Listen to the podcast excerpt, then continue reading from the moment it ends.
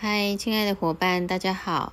现在我要朗读的是《艾扬格传》第一章：“身体是我的庙宇。”第十九页：黎明前的黑暗。我在德甘体育俱乐部的服务于一九四零年八月结束。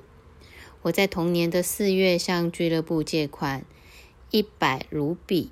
用于妹妹贾基玛的婚礼。到一九四零年七月，我已经还清了一半。当我的服务到期的时候，俱乐部扣除了未偿还的借款，连同利息。到一九四零年八月底，我的全部家当就只有四卢比，而当时我的住宿费还没付。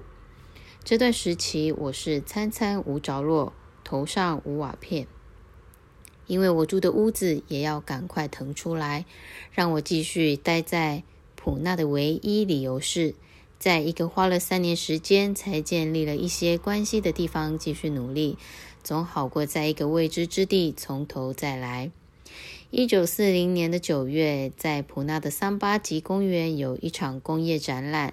这次展览安排了我的表演，由印度教委员会的主席波帕特卡尔先生担任主持。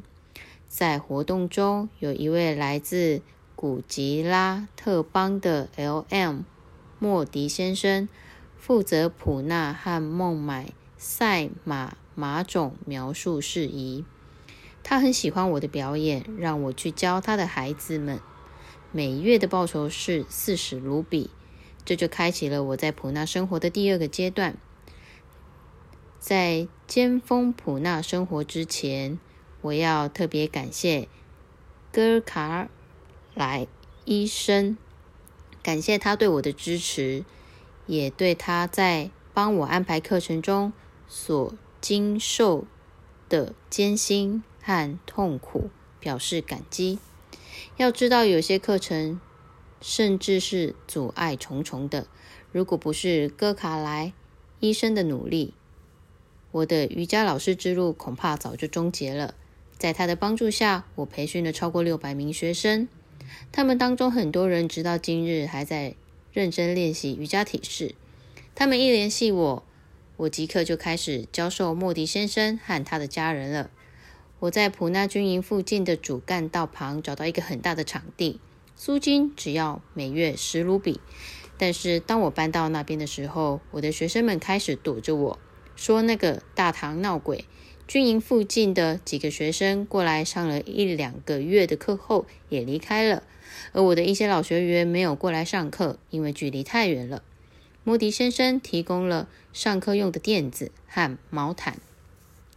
并且非常好心的每天给我送一瓶牛奶，但是坏运气像是缠上我了，不得不在一九一四一年的九月停下了所有的课程，因为我再也支付不起那每月十卢比的房租。这恐怕是我一生中最黑暗的时期了。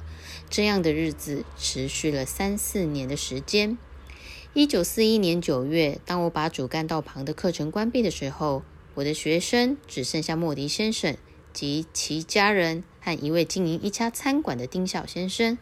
丁孝在一九四零年九月联系上我的时候，几乎是瘫痪的。他会在餐后呕吐，所以就嚼山茱萸的叶子，并且吸烟。开始练习体式之后，他逐渐戒掉了这个习惯，成了素食主义者，并且完全的戒了酒。他开始过上正常人的生活。身心都变得很纯净，探索己知。一九四一年的三四月旬，我在骑自行车的时候，肌肉突然抽搐，原来是我的睾丸在车座上被挤压，引起剧烈疼痛和肿胀。此事折磨了我三年的时间。我咨询了一位做医生的学生，他说我的问题是疝气。他建议我休息一段时间。我非常谨慎的练习一些体式，以其缓解疼痛和肿胀。经过了一段漫长的时期，我的麻烦才逐渐消除。一九四一年九月，我读到一条关于世界著名舞蹈家鸟代山卡尔的新闻，消息称他正在孟买访问，有兴趣学习舞蹈的人可以和他联系，并留下了他在孟买的地址。我和他见了面，并进行了讨论。我告诉他我对舞蹈的兴趣。并提出我愿意教他和他的舞蹈团瑜伽体式，前提是他能教我舞蹈，并维持我在学习期间的基本生活，因为我当时已经支付不起最基本的开销了。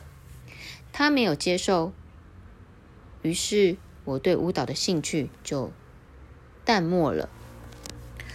我持续的与不同的出版机构联系，比如健康杂志社。印度图片周刊出版机构在美国出版的生活杂志社，以及在德里的一些联合出版机构。我还联系了印度信息电影公司，建议他们用正确的视觉角视觉宣传瑜伽。但这些杂志和电影公司的回应都是没兴趣。身体是我的庙宇，而体式是我的祈祷。我的日常作息并未改变。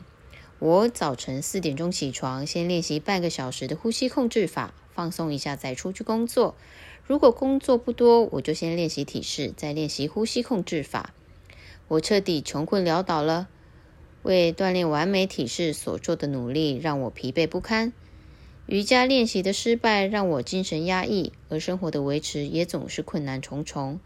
那个年代，食物还是相对廉价的。一点米饭只需二安娜，但是即使这样的价格，我仍难以负担。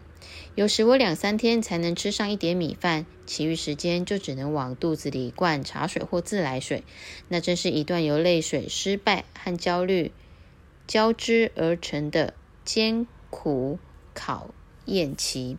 我的心、神经和感官都在倒塌，但是有一个内在的声音在驱策我走下去。有使我痛苦。的呼喊道：“神都已经将我遗忘，现在回忆往事，那是璀璨黎明前最黑暗的时光。我的意志还在，我坚持着我的练习。慢慢的，神的恩赐开始照见我，我的心开始向内转。我把身体当作我的庙宇，而体式便是我的祈祷。我的瑜伽练习也越来越精进。”我下定决心要坚持练习，并且不再做任何的公众宣传，也不向任何人求取学费或是建议。我的决心越来越坚定，我要继续练习瑜伽。而如果如此艰苦的生活是神的旨意，我无怨无悔。我有机会认识了一位来自麦索尔的普拉哈德先生，他是一位电影演员，当时在普拉哈德电影公司工作。他介绍我认识了一些电影圈的朋友。他有着非凡的魅力，却在一九四三年去世了。我失去了一位好友。通过布拉哈德，我结识了电影圈里的一个名叫巴尔居潘达卡尔的先生。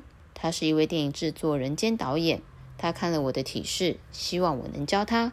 他还让我放弃所有的学费，但莫迪先生、汉丁肖先生除外。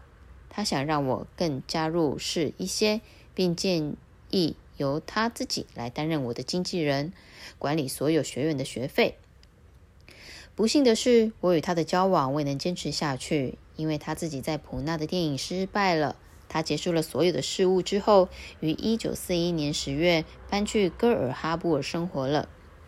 慈善演出。一九四八年八月，为了慰问在马拉巴尔地区和古吉拉特邦的洪水中的受灾群众，孟买国民警卫队的成员举办了一场慈善演出。有一些组织是潘达卡尔先生的朋友。有一位奈尔医生要我安排一次体式表演。潘达卡尔在他的工作室给我拍了一些体式照片，并将照片寄到了孟买。照片虽然没有刊登出来，但是我的名字还是出现在了报纸上。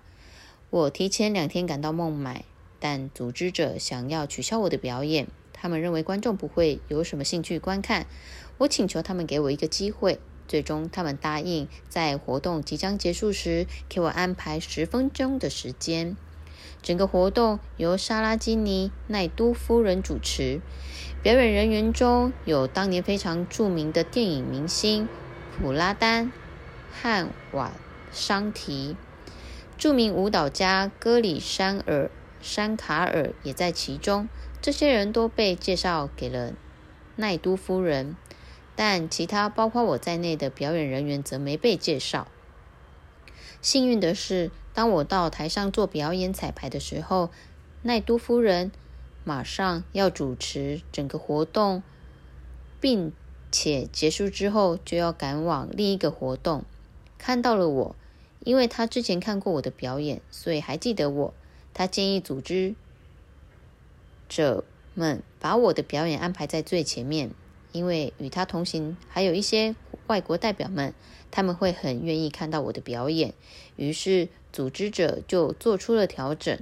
我的表演大受欢迎。活动结束之后，迪鲁拜伊德赛先生，当时的国民警卫队长官，后来成了印度驻瑞士大使，让组织者对我表示感谢，因为我的表演是那场演出中最好的节目。后来，我和迪鲁拜伊先生成了朋友。